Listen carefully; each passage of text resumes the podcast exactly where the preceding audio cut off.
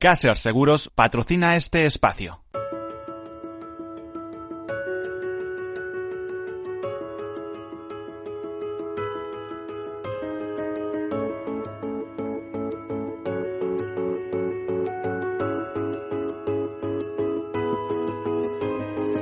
Tercer sector, un espacio para la economía social.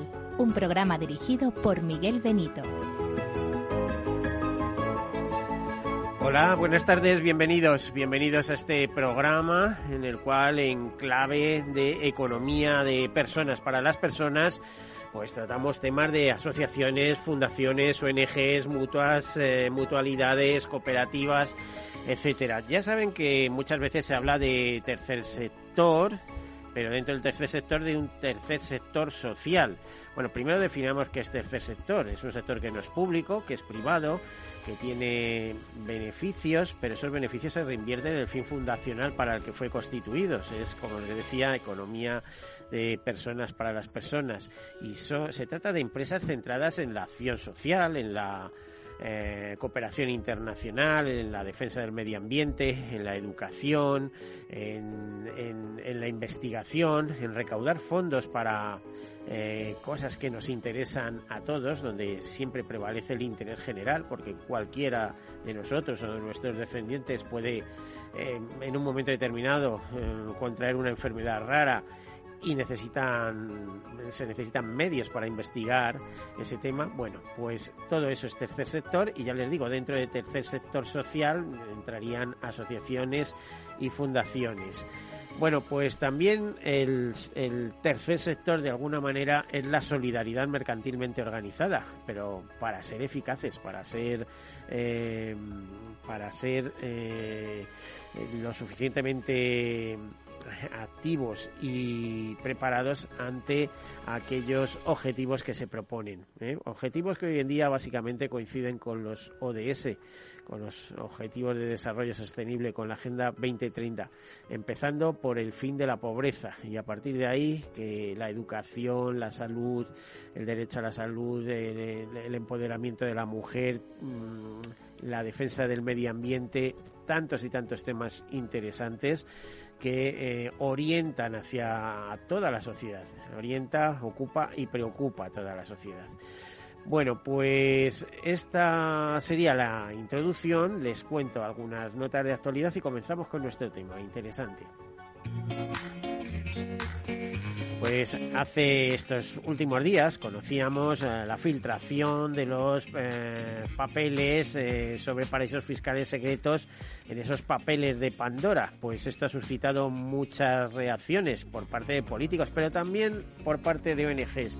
Por ejemplo, Orphan Intermon, a raíz de conocer esta publicación del Consorcio Internacional de Periodistas de Investigación, pues eh, ellos que han investigado bastante y han publicado informes sobre eh, los paraísos fiscales eh, han lanzado un comunicado donde Susana Ruiz, experta en política fiscal de Orfan Intermon, señala que se trata de otra impactante filtración que muestra la inmensa cantidad de dinero que se mueve en ese agujero negro que son los paraísos fiscales alrededor del mundo y que debe ser el punto de inflexión para impulsar una acción inmediata, como se lleva prometiendo desde hace mucho tiempo.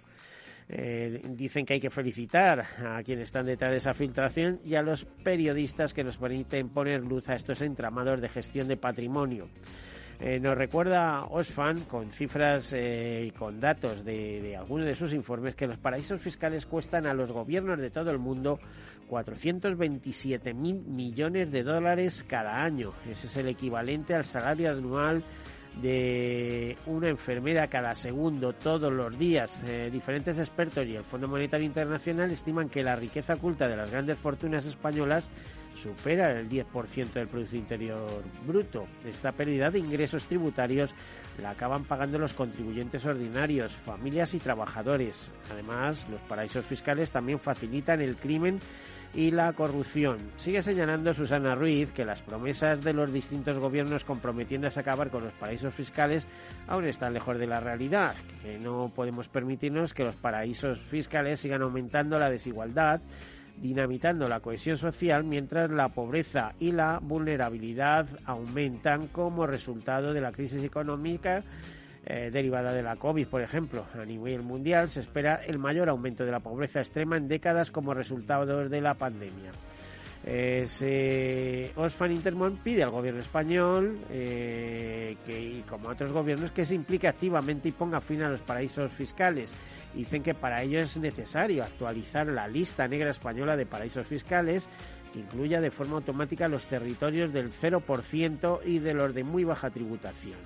También romper con la opacidad de las sociedades offshore cuando un, creando un registro público en España que alcance a los propietarios reales finales y efectivos de todas las sociedades pantalla y cuentas bancarias. Además, acabar con la fuga de beneficios empresariales a paraísos fiscales y la infratributación de grandes empresas aplicando un mínimo efectivo que no esté por debajo del 21% en línea con lo que Estados Unidos está planteando y se está negociando en el G20. Y por último, asegurar que en los presupuestos generales del Estado de 2022 se incluyan las medidas fiscales necesarias para combatir a los paraísos fiscales de esa manera se permita una recaudación suficiente para garantizar una recuperación justa e inclusiva. Bueno, buenas intenciones, nada fáciles de llevar adelante, por supuesto. Y desde Asociación NUPA nos comentan algo muy curioso. NUPA nació como asociación eh, para dar apoyo y asistencia integral a niños, adultos y familias con fallo intestinal, trasplante multivisceral y nutrición parental. Nació en 2006 con un presupuesto de 425 euros, muchos menos y pocos recursos. Y a partir de ahí han dado mucha guerra y de hecho ahí están presentes. Nos dicen que las familias demandan que se agilice la burocracia para acceder a los centros con más experiencia en fallo intestinal, puesto que un diagnóstico tardío puede generar complicaciones irreversibles a sus hijos. Decenas de pacientes con fallo intestinal piden ayuda para que el código postal en el que nacen no sea un impedimento para recibir la mejor atención posible para los hijos dentro de nuestro país. Y los psicólogos expertos advierten que la salud mental de las familias se ve comprometida cuando a la lucha contra una enfermedad crónica se le suma la necesidad de pelear con hospitales provinciales para acceder al centro con más experiencia ante esa enfermedad. De hecho, pone algunos ejemplos y dice eh, uno eh, eh, de las de los afectados, uno de los padres de los afectados, nos parece totalmente injusto, bajo comillas, porque mi hijo haya nacido en Valencia tenga menos opciones de tratamiento que los que nacen en Madrid o en comunidades que, colocando el bienestar del paciente en el centro, no tienen inconvenientes en tramitar una derivación al hospital con la unidad multidisciplinar formada por expertos especialistas, donde la familia sienta más confianza y tranquilidad. Bueno, decir que la tendencia europea y americana es clara en este sentido. En el caso de las patologías complejas y minoritarias es fundamental centralizar la atención. En España hay en torno a 500 pacientes con fallo intestinal permanente. Quienes sufren de ello tienen que alimentarse por vía intravenosa a veces durante 24 horas al día. Hoy hay muchas familias en España que están esperando la oportunidad de acceder a un equipo médico de referencia nacional. Bueno, pues ya vemos que desde NUPA, como asociación, em, esto es una lucha que mantienen, una pequeña lucha. Seguramente si tuvieran medios ya serían fundación, no solo asociación. Eh, dice que hay decenas de familias en situaciones límite que ven cómo la burocracia hace que sus hijos se apaguen y, por ejemplo, desde NUPA su psicólogo advierte del pánico y la angustia que genera tener que enfrentarse y a veces discutir con un equipo médico que atiende a su hijo. Están en situación de total vulnerabilidad y te asustan las consecuencias que eso pueda tener. Bueno, y Fundación Mafre advierte sobre la necesidad de tomar medidas urgentes para que el talento senior aporte más a la economía y mejore la competitividad de las empresas. Dicho de otra manera, que ya está bien de prejubilarse a los 50 años o de llegar a los 65 y retirarse, eh, que habría que contribuir más de otra manera. A nadie se le niega su retribución, por supuesto, pero no estaría mal compatibilizar esos ingresos con, con una aportación, aportación talentosa. De hecho, nos dice que el número de seniors menores de 70 años es casi el mismo que el de jóvenes entre 15 y 30 años. El sector económico con más población ocupada es el de servicios. Dice que también trabajar en España después de los 63 años es infrecuente y hacerlo después de los 66 muy excepcional. Pregúntese por qué hemos llegado a esa situación. ¿Eh? Porque en Estados Unidos, que yo sepa, a partir de los 70 años todo el mundo puede cobrar su pensión y trabajar lo que le apetezca. Y eh, también ocurre en otros sitios, como en Alemania. La tasa de empleo senior comienza a disminuir antes de los 55 años y no llega al 8% entre los 64 y 68 años. El paro senior casi eh, se ha triplicado desde 2008 y hoy cerca de la mitad llevan parados más de dos años. Existe una relación directa entre la tasa del paro y el nivel de formación. Nos dice que Madrid, Baleares, Murcia, La Rioja, Navarra, Cataluña y Aragón son las comunidades autónomas con mayor tasa de empleo para los mayores de 55 años. Y además los expertos señalan que la Administración ha de emprender reformas que desincentiven la expulsión de los seniors del mercado laboral y garanticen un alargamiento de la vida laboral. Porque si no, de verdad, lo que va a pasar, pues eso, cobran su pensión y a pasear los días por las mañanitas al sol, ¿no? Y tienen mucho que aportar, hay que exprimirles, nos tienen que exprimir, que yo también soy seria. Bueno, seguimos. Por último, una última noticia. Fundación 11 y Generali se unen para fomentar el empleo y la mejora de calidad de vida de las personas con discapacidad en una colaboración que fomentará la contratación de personas con discapacidad en los próximos tres años por parte de la compañía aseguradora. Eh, el, acuerdo se enmarca en los programas operativos de inclusión social y de la economía social y de empleo juvenil que está desarrollando Fundación 11 a través de Inserta, con la cofinanciación del Fondo Social Europeo y la iniciativa de empleo juvenil para incrementar la formación y el empleo de las personas con discapacidad. Bueno, pues ahí queda dicho y con esta nota terminamos porque empezamos con el tema de nuestro programa. Un tema que gira alrededor de las fundaciones. Se encuentra con nosotros eh, y damos la bienvenida a Rosa Gallego, directora de Relaciones Internacionales eh, de Fundaciones y de Fundaciones Comunitarias de la Asociación Española de Fundaciones. Bienvenida, buenas tardes, Rosa. Buenas tardes, Miguel. Encantada de estar de nuevo en tu programa. A ver, Fundaciones Comunitarias, ¿qué es exactamente este apartado que tenéis dentro de la Asociación Española de Fundaciones? Bueno, pues, eh, ¿cómo te contaría? Eh, las fundaciones comunitarias son unas fundaciones que existen en otros países de nuestro entorno desde hace bastantes años. En el caso de Estados Unidos hace más de 100 y en algunos otros en los últimos 20, 40 años.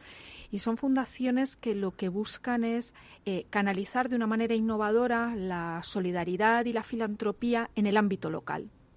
Esa es una de las características que las define. Hay varias más y si, si quieres podemos ir hablando, hablando de ellas. Si quieres vamos desgranándolas. Sí, sí, eh, cuenta, cuenta. Bueno, pues eh, las fundaciones comunitarias se constituyen siempre con referencia a un territorio. Eh, este territorio puede ser un barrio de una gran ciudad, puede ser una comarca, puede ser una pequeña pequeña ciudad. O sea, digamos, es lo que hacen las asociaciones que por falta de medios no se convierten en fundaciones muchas veces, ¿no? Pues de la asociación de vecinos de Aluche, bueno, asociación de vecinos de Retiro, en fin, ¿eh? Te diría que es algo más, eh, es, es, es una evolución más allá de eh, una participación ciudadana que es muy interesante. Eh, las asociaciones de vecinos son, desde luego, asociaciones muy interesantes y muy necesarias, pero la Fundación Comunitaria lo que viene es a dar un lugar donde de manera sistemática, de forma institucional y con una, con una mirada al medio y al largo plazo, las organizaciones que actúan en un territorio no lo hagan de manera aislada. vivimos en un mundo que, en el que todos sabemos que ya desde un solo punto, desde un solo lugar, desde un solo, con unos solos recursos, no se pueden solucionar las necesidades que tenemos. Y las fundaciones comunitarias lo que van a dar es lugar a eh, que ese eh, liderazgo comunitario se mezcle, se una, se sume a eh, la diversidad que plantea una sociedad. Por ejemplo, las empresas del barrio, los comerciantes que quieren canalizar su responsabilidad social hacia ese barrio y que realmente, bueno, mm, quieren hacerlo de la mano de un experto. También la administración pública, que tiene unos planes y unas capacidades para, para, ese, para esa zona. Y, por supuesto, los ciudadanos, desde, un, desde una mirada más de qué activos tenemos, en lugar de empezar, de empezar pensando qué problemas vamos a solucionar. Entonces, eh, bueno, convivirán con las asociaciones de vecinos allí donde las haya y esperamos, de hecho, es muy posible que haya asociaciones de vecinos que se unan con, con otros en, la, en ese lugar para constituir una fundación comunitaria. Bueno, ya veo que es un paso más, es un peldaño, es eh, en esa escalera eh, que supone mm, eh, la responsabilidad, los ODS, etcétera, etcétera, es un escalón más arriba para hacer más cosas, para tener más proyección sobre el ámbito de actuación, en este caso local, como decías. ¿no? Em, creo que tenemos ejemplos activos, ejemplos que nos pueden contar algunas personas. Por ejemplo, eh, tenemos a Alejandro Hernández Renner, que es director de la Fundación Maimona. buenas tardes, Alejandro. Muy buenas tardes. A ver, ¿qué es Fundación Maimona? Que me suena mucho y creo que tiene mucha incidencia en su ámbito de actuación. No sé si estamos hablando de Extremadura, Cáceres en concreto. Correcto, pero no Cáceres, sino provincia de Badajoz. Y en el sur de la provincia de Badajoz, en el camino a Sevilla, está Los Santos de Maimona. Y aquí trabajamos con una comunidad local de 8.000 personas en un primer nivel, una comarca de 25.000 y luego tenemos algunos programas de desarrollo en toda la comunidad autónoma de Extremadura. Me consta que tenéis un montón de trabajo porque por aquella zona hay muchas cosas por hacer, ¿eh? Hay mucho por hacer, hay mucho, hay mucho activo, eh, hay mucho eh, territorio, hay mucho recurso natural, hay muchas personas con grandes capacidades y nosotros lo que buscamos es que todos esos activos se conecten entre sí y, se produzca un verdadero desarrollo sostenible, que es un poco la intención de las fundaciones comunitarias. Es decir, por un lado mejorar la vida de las personas, pero por otro lado asegurar que esa mejora es una mejora estable en el tiempo y autosuficiente. Bueno, te iba a decir que hay una gran abundancia, un bonito paisaje y una gran abundancia en el paisanaje. O sea, hay mucha gente. ¿De qué manera actuáis vosotros? O sea, ¿cómo ayudáis en el ámbito local? Eh, ¿Con qué programas? ¿Qué estáis desarrollando? Pues mira, una característica de las fundaciones comunitarias es que tocamos todos los palos, es decir, que a diferencia de la mayoría de las organizaciones del tercer sector que están especializadas, nosotros tenemos una visión de sistema. Vemos el entorno local, el entorno territorial como un sistema complejo donde hay muchas personas, donde hay muchos seres vivos, donde hay un montón de interacciones de tipo cultural, económico, y pensamos que la mejor manera de promover ese sistema es reforzar los proyectos individuales y colectivos eh, que bueno que hacen cumplir a las personas sus mejores sueños no desde crear su propia empresa hasta hacer innovación social con sus propios recursos.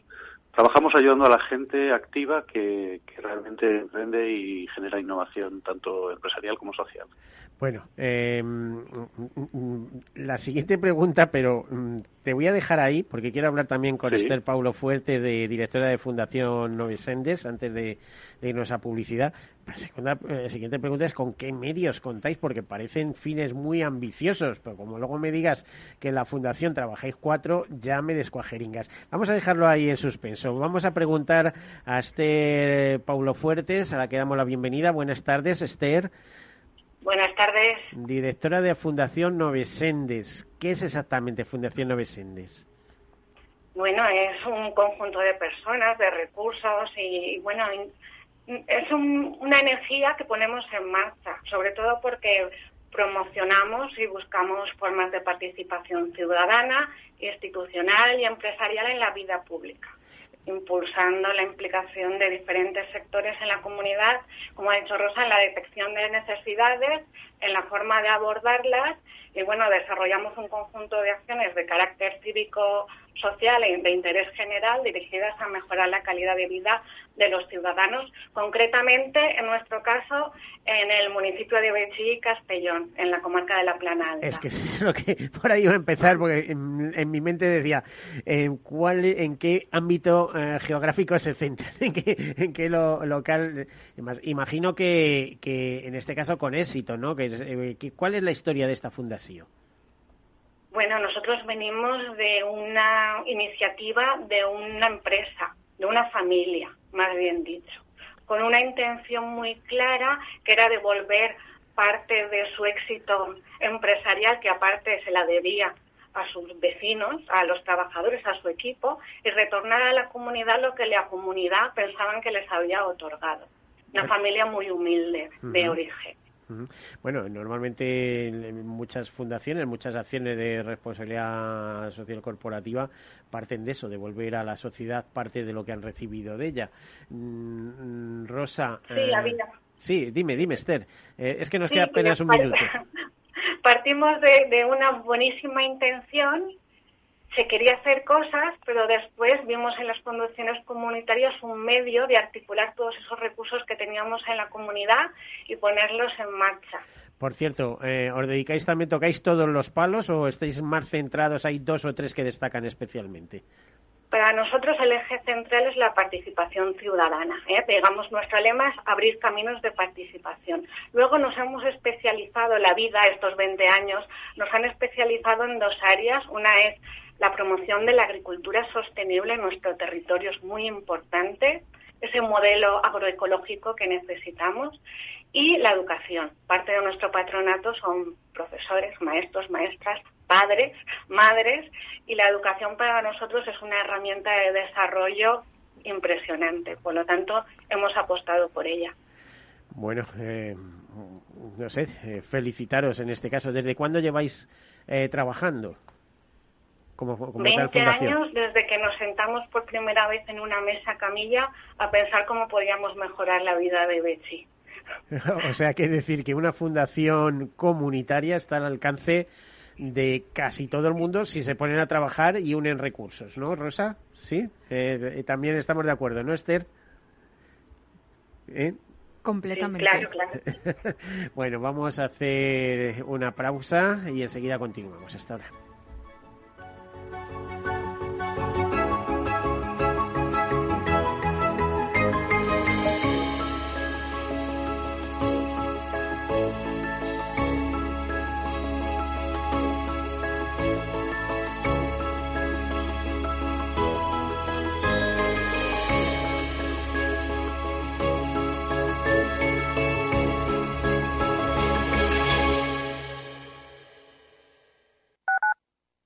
Tu radio en Madrid 105.7, Capital Radio. Memorízalo en tu coche. Metro de Madrid te lleva de forma segura al trabajo, al gimnasio, al retiro. Un medio de transporte accesible y rápido que te acerca a los lugares y a las personas que más quieres. Ahora y siempre, utiliza el transporte público. Ahora y siempre, muévete en Metro. Metro de Madrid, Comunidad de Madrid. Disfruta de la mejor cocina gallega en Montes de Galicia. Todo un clásico moderno en el barrio de Salamanca. Disfruta de la variada dieta atlántica, de las mejores carnes y pescados tratados con respeto y transparencia y regados con una de las mejores bodegas de la zona. En grupo, en familia o en pareja, Montes de Galicia te ofrece el espacio perfecto en cada ocasión. Metro de Madrid te lleva de forma segura al trabajo, al gimnasio, al retiro. Un medio de transporte accesible y rápido que te acerca a los lugares y a las personas que más quieres. Ahora y siempre, utiliza el transporte público. Ahora y siempre, muévete en Metro. Metro de Madrid, Comunidad de Madrid. Esto te estás perdiendo si no escuchas a Luis Vicente Muñoz en Capital, La Bolsa y la Vida. Xavier Ferraz, profesor de ESADE. La COVID eh, ha sido una especie de máquina del tiempo, ¿no? Nos ha situado no en 2021, sino en 2031 a nivel de, digitalización. Lo que tenía que haber pasado pues en 10 años eh, ha pasado en 10 meses. No te confundas. Capital, la bolsa y la vida con Luis Vicente Muñoz, el original. Información, análisis, previsiones, recomendaciones, todo lo que necesitas saber para tomar tus decisiones de inversión en Mercado Abierto, de 4 a 7 de la tarde con Rocío Arbiza, Capital Radio.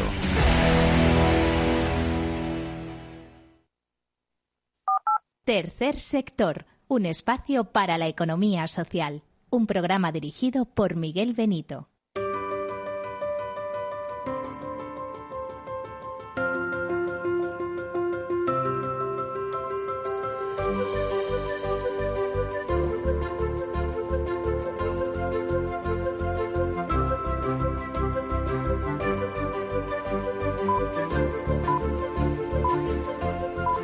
Bueno, pues aquí continuamos con nuestros amigos y amigas, con Rosa Gallego, directora de Relaciones Internacionales y de Fundaciones Comunitarias, que además nos estaba hablando en, hace un momento de lo eh, importante, de lo bonito que supone el teletrabajo eh, de alguna manera, porque puedes estar en la naturaleza y estar trabajando, ser activa.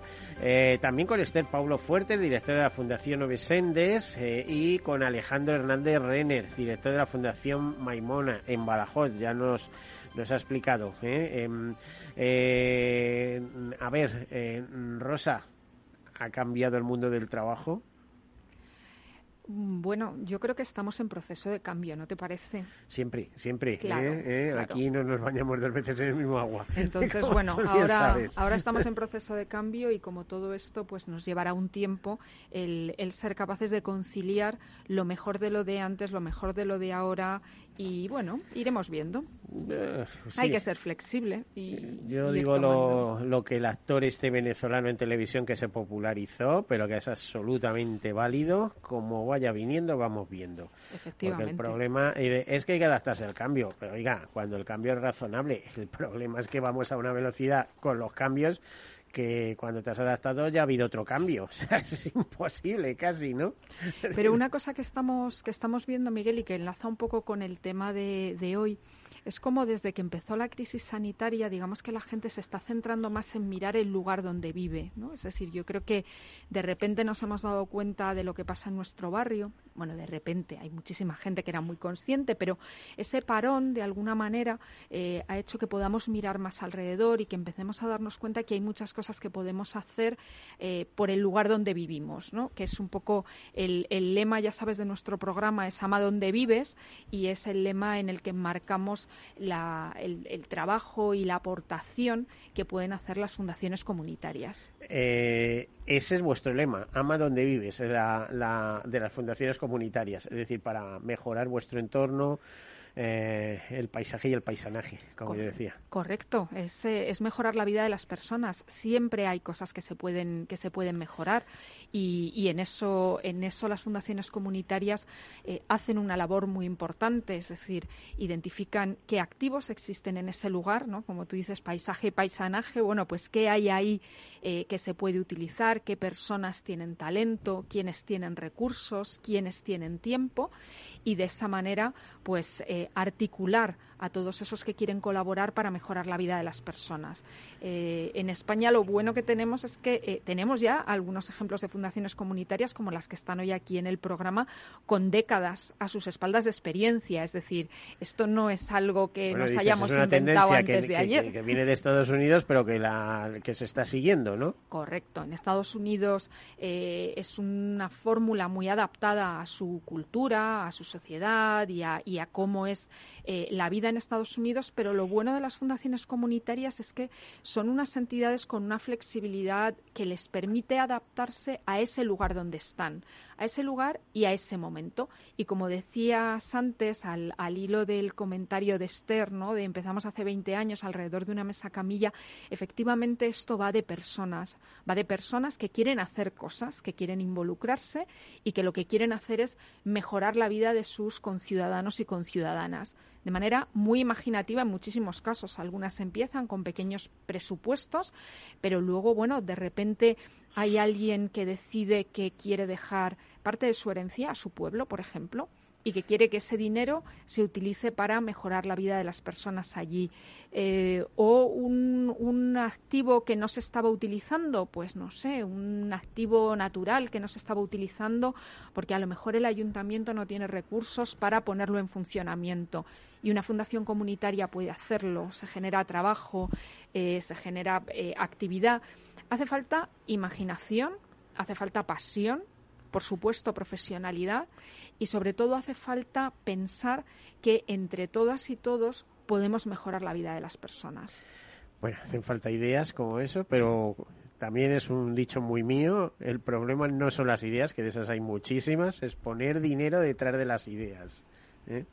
Porque no sé cómo te diría, pero son como la gasolina que las hacen avanzar. Bueno, el dinero es necesario, por supuesto, eh, pero desde luego no es, eh, no es la, lo único o es lo único necesario para que las cosas avancen. Por supuesto que el dinero es necesario, eso no lo vamos a negar.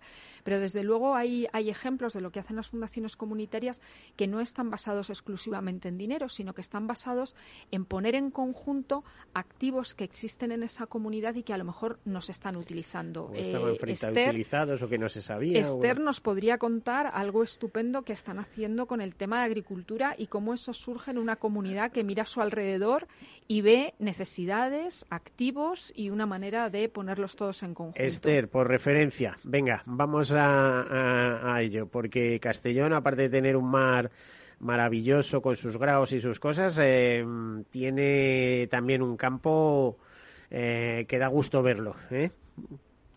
Sí, somos un ejemplo de que tenemos muchos recursos, pero muchas veces pues no los utilizamos a favor del bien. Por tener tenéis hasta un aeropuerto, no sé si ahora ya lo estáis utilizando no, pero vamos, hay una infraestructura allí potente, ¿no? Sí, aparte de tener recursos hay que ser eficientes y en eso las fundaciones comunitarias sabemos bastante. O sea, utilizamos los recursos que tenemos, entre ellos el dinero que es necesario, pero también las capacidades, las intenciones, las personas, las organizaciones, los saberes de las personas mayores todos los recursos de la comunidad, que son un montón. Cuando te pones a pensar, tenemos más recursos de los que nos pensamos. ¿Qué pasa? Que hay veces que tenemos poquito dinero y nos paralizamos. No, porque si tienes buenas ideas, el dinero llega.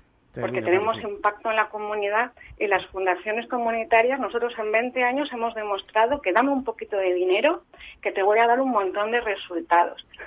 y es verdad, la actividad que tengo ahora sobre la mesa ha costado muy pocos recursos económicos, pero hay un montón de trabajazo detrás. Y te voy a poner el ejemplo de lo que tengo ahora sobre la mesa que estamos preparando la Semana de la Sostenibilidad. ¿Vale? Con un poquito de dinero del ayuntamiento, otro poquito de dinero de diputación y otro de fondos propios de empresas, donantes y tal, hemos hecho un foro de reflexión estratégica sobre los costos humanos y ambientales del modelo de vida actual aplicado a nuestro contexto y cómo podemos transformar nuestra realidad local para tener, para tener unos proyectos, unas actitudes y unos hábitos más respetuosos con las personas, el territorio y el planeta. Eh, Imagínate. Pues sí, me imagino. Mm, que coste que es que Castellón para mí es uno de mis favoritos. ¿eh? O sea, es un, sitio que he estado de vacaciones varias veces y además eh, he ido en épocas que no, no son vacacionales, por así decirlo, y a veces me, me ha sorprendido. Por ejemplo, la primavera allí es un estallido de color impresionante, tanto en la montaña como, no sé, dándote un paseo por las calles del castillo del Papaluna, para entendernos. Entonces, em, aparte de que a mí me pueda gustar especialmente, eh, por ejemplo, imagino que en agricultura ecológica, etcétera, habréis ayudado a impulsar muchos proyectos, ¿no? Porque es que todo eso es un mundo lo que hay alrededor de todo eso. Un mundo de posibilidades. Es un, gran problema el que tenemos. Tenemos los recursos que están ahí, pero la manera de gestionarlos y el modelo de agricultura imperante hasta la fecha ha demostrado que no es sostenible, ni ambiental, ni social, ni económicamente, porque el pequeño agricultor valenciano estaréis de acuerdo conmigo que será una realidad muy parecida a la del resto del territorio eh, no los valoramos para nada, no tienen unos salarios dignos. Entonces, claro, ahí nosotros como fundación comunitaria pensamos, ante un problema tan gordo, nosotros, ¿qué podemos hacer? A ver, que nos venden los naranjales para, para que nos pongan edificios de apartamentos y esto con esto no vamos a ninguna parte. Así pasa que, que vemos kilómetros y kilómetros de playa con edificios y más edificios que si luego no vienen los turistas, pues, pues, está parada la provincia entera, ¿no? Claro, nosotros sentamos a la mesa a instituciones, organizaciones del sector, a los agricultores y a los vecinos de Bechi que quieren participar le decimos, a ver, vamos a definir bien el problema, pero sobre todo vamos a pensar en soluciones y actuar. Y se empieza desde el principio, nosotros empezamos recuperando una acequia que no llevaba agua, porque no teníamos tantos campos y se habían abandonado las acequias. tradicionales. ¿Y por Pues qué no hay criaderos de...? fines de semana y a trabajar. Estoy pensando que por qué no hay criaderos de gambas o de langostinos o alguna cosa de estas, porque es que solo con el calor que tenéis, si es que aquello es como Cuba, o sea, es decir, podríais tener eh, eh, un auténtico paraíso, o sea, si, si os proponéis eh, algún, algún arranque de este tipo. Sí, sí, hay que poner en valor los recursos que tenemos, los recursos naturales, porque han sido una fuente de riqueza y desarrollo de la comarca durante siglos y siglos. Entonces ahora tenemos que volver a reinventar la agricultura bajo criterios de sostenibilidad, reinventarla mejor. Sí, porque el tema de servicios, eh, todo, bueno, en buena parte relacionado con el turismo. No sé si habrá otro tipo de servicios, ¿no? Claro, tenemos que reflexionar conjuntamente sobre ese desarrollo que queremos. Si queremos que sea un desarrollo sostenible, pues tiene que ser diversificado y tiene que tener en cuenta la, la, dignidad de las personas y la sostenibilidad económica a largo plazo. Los pelotazos aquello no valen. Entonces, claro, es un trabajo comunitario muy bonito y muy útil, de gran impacto porque son prácticas transformadoras. Y nosotros, como tenemos unos tentáculos tan potentes en la comunidad, eh, tenemos tanta base social, tenemos que hacer muy pocos diagnósticos y gastarnos mucho dinero en diagnósticos porque nosotros tenemos ojos, manos y, y, tenemos mucho pulso a la realidad social porque a nosotros nos lo cuentan directamente. Somos, me sabe mal decirlo, pero somos expertos en la comunidad porque es que somos expertos en nuestro pueblo, sobre todo en las dificultades que hay e intentar buscar maneras de cómo solucionar. Esther, ¿con cuánto, que, con qué recursos contáis? Es decir, ¿cuántas personas sois? ¿Cuántos voluntarios? Eh, supongo que contaréis con un local y cuál, eh, bueno, el ámbito de actuación ya me lo has dicho, pero eh, estará muy localizado, ¿no? ¿O es extenso en cuanto a toda la provincia? Bueno, tenemos proyectos de ámbito comarcal, provincial e incluso regional, ¿de acuerdo? Y contamos con una estructura fija muy ligera. ¿Vale? O sea, nuestro personal fijo de Novesendes varía entre 6 y 8 personas. No somos más. Bueno, tampoco es tan ligera. Luego, luego, complementada con un montón de voluntarios. ¿eh? Exactamente. Mira, para que te hagas una idea, tenemos a personas individuales que nos aportan cuota mmm, económica de Bechí, 120 personas. En un pueblo de 4.000 habitantes es bastante base social los que dicen pongo mi dinerito y luego están los que pongo mi tiempo, mis capacidades y mi inteligencia a favor del bien común. Que tenemos una base de voluntariado y un programa de voluntariado amplio con más de 60 personas inscritas, que no todas están activas a la vez, pero bueno, podemos ir tirando de ellos. Y sobre todo, el poner la energía de las entidades, de las organizaciones, de otras personas que ya se han organizado antes y que nosotros les podemos ayudar, les podemos convocar, podemos aglutinar, les podemos dar recursos organizativos y estratégicos y poner a trabajar a las organizaciones del territorio conjuntamente, porque eso a veces al tercer sector, como autocrítica, nos ha faltado un poquito, trabajar conjuntamente. Somos un poco individualistas, muy mal. Pues eh, te diría que está muy bien, ¿eh? Yo conozco organizaciones nacionales y ONGs con, a ver, con pedigrí internacional que no tienen esos recursos, ¿eh? No tienen seis empleados y, y 120 personas que les apoyan y 60 voluntarios y todo este tipo de cosas. O sea, que, que está muy bien, te diría, ¿eh? Pues pasito a pasito, la semilla fue muy pequeña, la donación inicial fue muy pequeña, pero a veces tiene que alguien plantar una semillita esa semillita va creciendo y es un poco nuestro ejemplo. Tuvimos una dotación fundacional y luego se han ido sumando apoyos.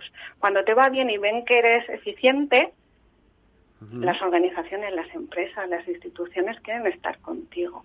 Uh -huh. Bueno, continuamos contigo. A ver, eh, vamos a conocer más de Fundación Maimona. Alejandro, eh, cuéntanos con qué recursos que contáis vosotros. Eh, eh, comparativamente con, con, con, la Fundación Novesendes? Bueno, somos muy parecidos en tamaño. Eh, quizá el enfoque varía un poco porque en nuestro caso la apuesta es sobre todo por personas emprendedoras, personas innovadoras y personas que quieren ayudar a los demás. Eh, esto que nosotros llamamos la filantropía democrática o innovadora, porque creemos que todo el mundo puede contribuir a resolver los problemas de una comunidad local. Entonces, En esos términos trabajamos habitualmente y, y estamos eh, muy, muy, muy pendientes, como dice Esther también, de todo lo que va ocurriendo en tiempo real.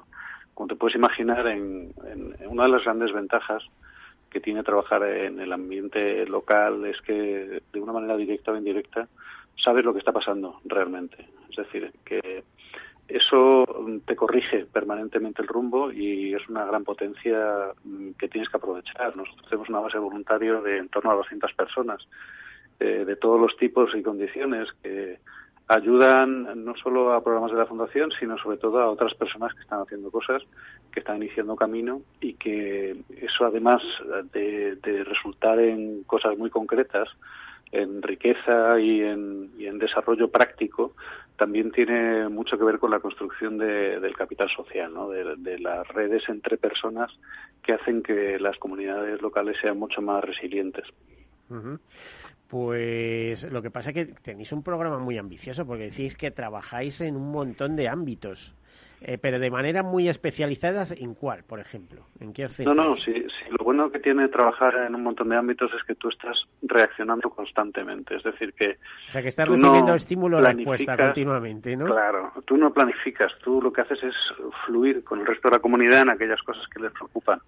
Tú lo que haces es eh, traer noticias del exterior, proponer ideas y dejar que a través de las conexiones entre las personas pues se vayan desarrollando proyectos.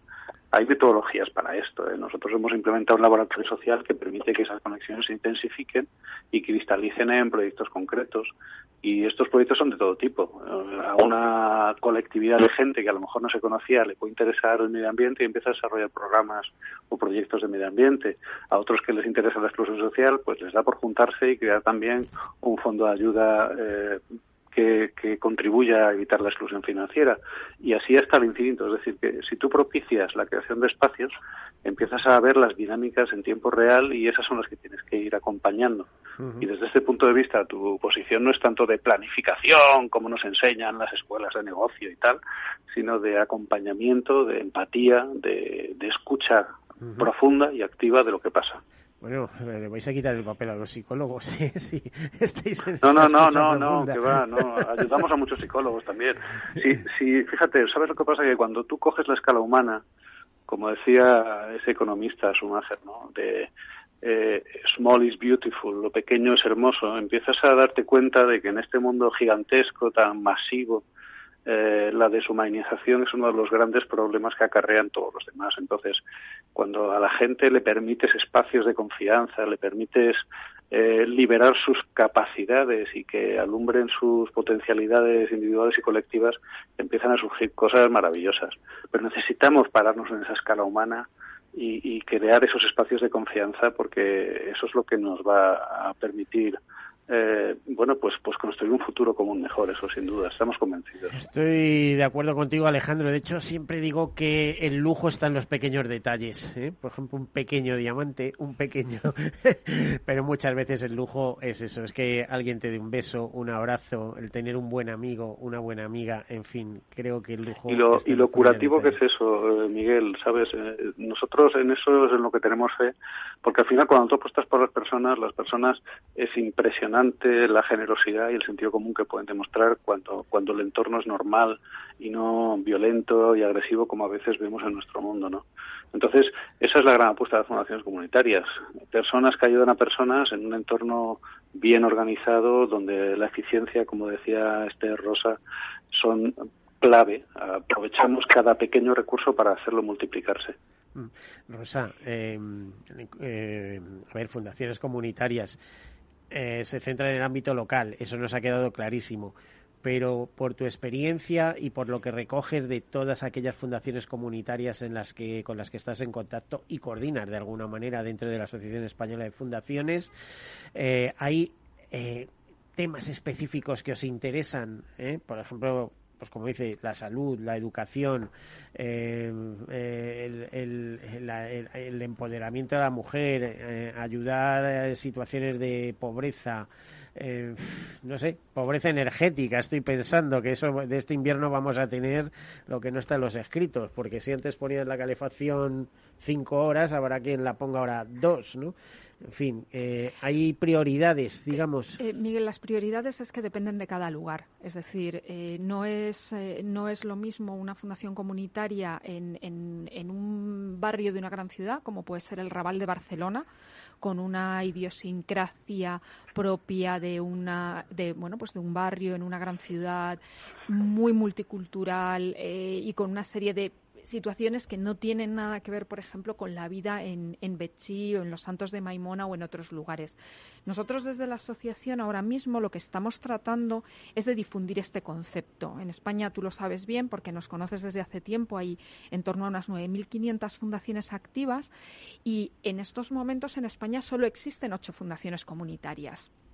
La asociación se ha sumado, La asociación se ha sumado a, la invitación que hemos recibido de, eh, de, trabajar este terreno de una fundación norteamericana, la Fundación Charles Stuart Mott, que es una mm. fundación que lleva más de 100 años promoviendo la, filantropía comunitaria y que eh, trata de extender este concepto por el mundo. Y hace unos años ofreció a la Asociación Española de Fundaciones eh, que nosotros liderásemos ese papel de promover las fundaciones comunitarias en España, bueno, pues como agente más cualificado dentro del sector del sector fundacional. como gente seria, ¿no? Eh, bien controlada. Hemos trabajado con ellos durante mucho tiempo. Eh, esto viene precedido de un estudio de viabilidad, de hablar con expertos, de analizar cómo es el país, de ver qué es lo que puede ofrecer la Asociación Española de Fundaciones y sus más de 800 fundaciones asociadas.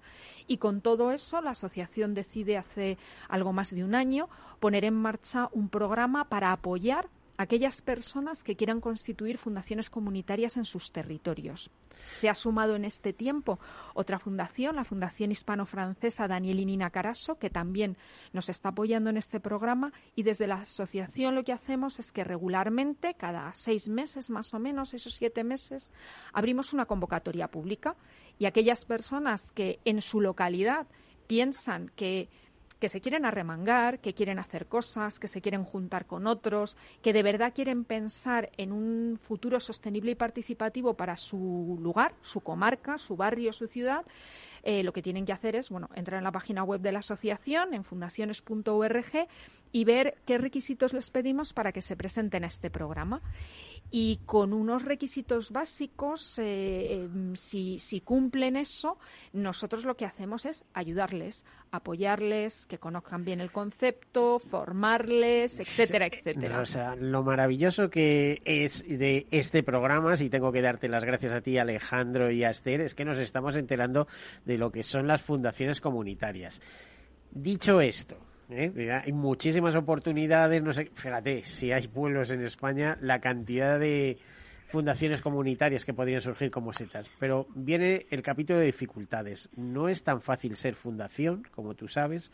Hay unos requisitos económicos alguien se tiene que dedicar a esto y tiene que estar como aquel que dice liberado, es decir, o eres un filántropo que no eso, o de algún sitio hay que sacar los fondos para mantener la estructura, el que llame por teléfono a todo el mundo, el que se va a hablar con el ayuntamiento, con la diputación, con eh, con los eh, órganos de representación autonómicos. Es decir, mm, hay que mover, ¿eh? hay que empujar todo esto. Yo estoy de acuerdo contigo, Miguel, pero creo que también las cosas pueden empezar en función de la escala de los recursos que se tienen. Si recuerdas, porque yo creo que también lo hemos comentado en este programa, los estudios que hacemos en la asociación nos dicen que es algo más del 50% de las fundaciones que tienen personal contratado en España, pero hay en torno a un 40% que no lo tienen. Sin embargo, son activas.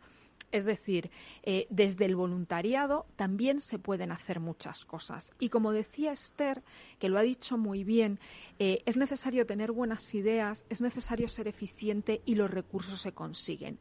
A ver, hay pocas cosas que sean sencillas. Hay que trabajar, hay que tener constancia, hay que tener bueno, un cierto grado de ambición y hay que demostrar que lo que se está haciendo eh, multiplica lo que existe en el lugar. Eh, de hecho, por ejemplo, Fundación Maimona tiene un estudio impresionante en el que demuestra cómo cada euro que la Fundación ha invertido en sus años de trabajo se multiplica por, y aquí Alejandro será el que nos dé la cifra concreta, en X euros en eh, contribución a la sociedad. Es decir, 2,48 según el informe de SROI. Eh, un, un, informe que, que mandaste realizar o que sí, que hizo la Fundación Tomillo, el Centro de Estudios Económicos, usando la metodología de Social Return on Investment, o sea, con base científica, claro. Siempre tenemos que trabajar con datos. Eh, Fundación Tomillo, que como todos sabemos, hace una labor formidable con los jóvenes, ¿no? Con, con los jóvenes muchas veces marginales que dejan de ser marginales y, y bueno, una maravilla y tiene una unidad de análisis económico que la gente lo conoce, pero que los del gremio sí conocemos como referencia en España en estos temas. Y Miguel, sí voy a, sí que te voy a dar la razón, por supuesto, no quiero quitártela. El no, dinero, no quiero el dinero, digo que siempre que la razón es claro, polivalente. El dinero es, el dinero es necesario y y una de las cosas que las fundaciones comunitarias quieren hacer también es incrementar la filantropía y la solidaridad local. Somos un país impresionante en el punto de solidarios. Pero somos ese país pasional que se vuelca con una causa en un momento determinado, pero que luego nos cuesta mucho mantenernos ahí de manera recurrente. Entonces, en ese sentido, sí que tomo esa mano que me tiendes. Por supuesto que hay espacio para que se incremente la contribución que muchas personas hacen a las fundaciones. Pueden ser pequeñas, pueden ser grandes, cada uno en función de lo que pueda, de lo que pueda aportar. Pero sí es verdad que las fundaciones comunitarias van a tener un papel para incrementar la solidaridad y la filantropía local y canalizar esos recursos a organizaciones que ya trabajan en el territorio, que en muchos casos, como tú dices, como bien dices, están infradotadas de recursos y con hacer aquello que tienen que hacer tienen más que cubierto toda su capacidad y necesitan a alguien que les impulse con algunos recursos extraordinarios. Esta es otra de las labores que las fundaciones comunitarias pueden hacer para las organizaciones de ese territorio. Se nos acaba el tiempo. La verdad es que es una maravilla escucharte, eh, Rosa, Rosa Gallego, directora de Relaciones Internacionales de, y de Fundaciones Comunitarias de la Asociación Española de Fundaciones. Muchísimas gracias por acompañarnos. No será la única vez, ¿eh? Tenemos que gracias. contar más ejemplos. Muchísimas gracias a Esther Paulo Fuertes, directora de la Fundación Novesendes, y también a Alejandro Hernández Renner, director de la Fundación Maimona. Muchísimas gracias. Gracias. A vosotros. Eh, a todos ustedes, pues hemos terminado. Eh, feliz semana. Hasta martes. Caser Seguros ha patrocinado este espacio.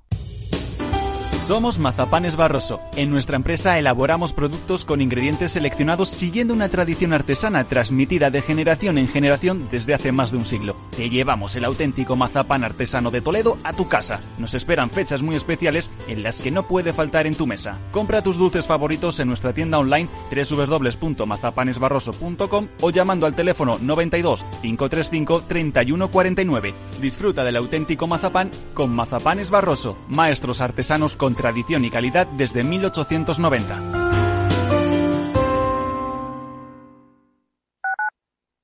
Escuchas Capital Radio, Madrid 105.7, la radio de los líderes. Metro de Madrid te lleva de forma segura al trabajo, al gimnasio, al retiro. Un medio de transporte accesible y rápido que te acerca a los lugares y a las personas que más quieres. Ahora y siempre, utiliza el transporte público. Ahora y siempre, muévete en Metro. Metro de Madrid, Comunidad de Madrid. En el restaurante Gaztelubides somos rigurosos con la selección del producto para crear recetas imaginativas que acompañamos de una bodega generosa y brillante y de nuestra magnífica terraza durante todo el año. Restaurante Gaztelubide, carretera de La Coruña, kilómetro 12200, La Florida. Teléfono 91 372 8544. Una recomendación del programa gastronómico Mesa y Descanso.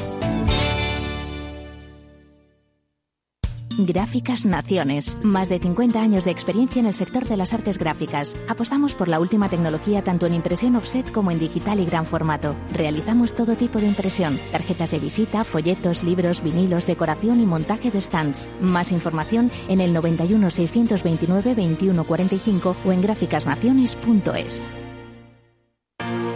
Si eres emprendedor, empresario o autónomo, en negocios de carne y hueso encontrarás todas las claves para hacer crecer tu negocio. Cada miércoles de 1 a 2 de la tarde en Capital Radio, con Mariló Sánchez Fuentes.